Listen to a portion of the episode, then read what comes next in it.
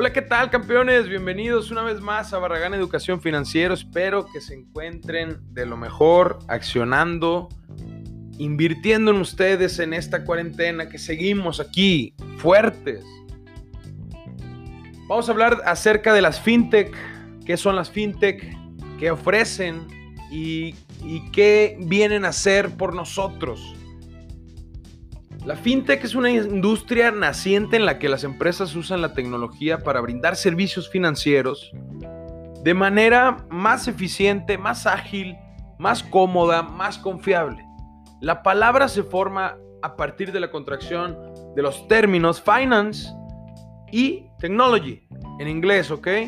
Finanzas, tecnología es igual a fintech.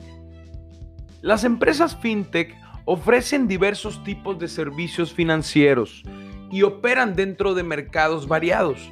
Algunas prestan sus servicios directamente a los usuarios del sistema financiero o usuarios digitales le podríamos llamar y otras diseñan soluciones para otras empresas. Las principales funciones de una fintech son este pago en transacciones, ese es el número uno. Número dos, gestión de finanzas personales. Número 3, plataformas de consultoría y comercialización. Y número 4, planteamientos de financiación y concesión de créditos. Aquí se engloban prestaciones como la banca digital, los créditos online, el cambio de divisas a través de la red o los pagos digitales.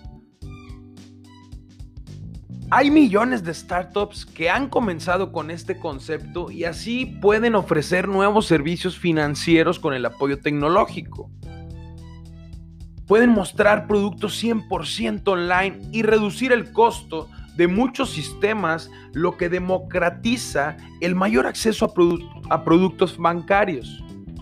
El ecosistema de startups de tecnología financiera sigue en crecimiento aquí en México. Durante el último año, el volumen de empresas fintech en el país se elevó un 14% para alcanzar un total de 441 firmas de este segmento en operación dentro de nuestro territorio. Si te gustó el episodio de hoy, compárteme en el Instagram qué te pareció, qué podemos mejorar, qué quieres saber acerca de las fintech.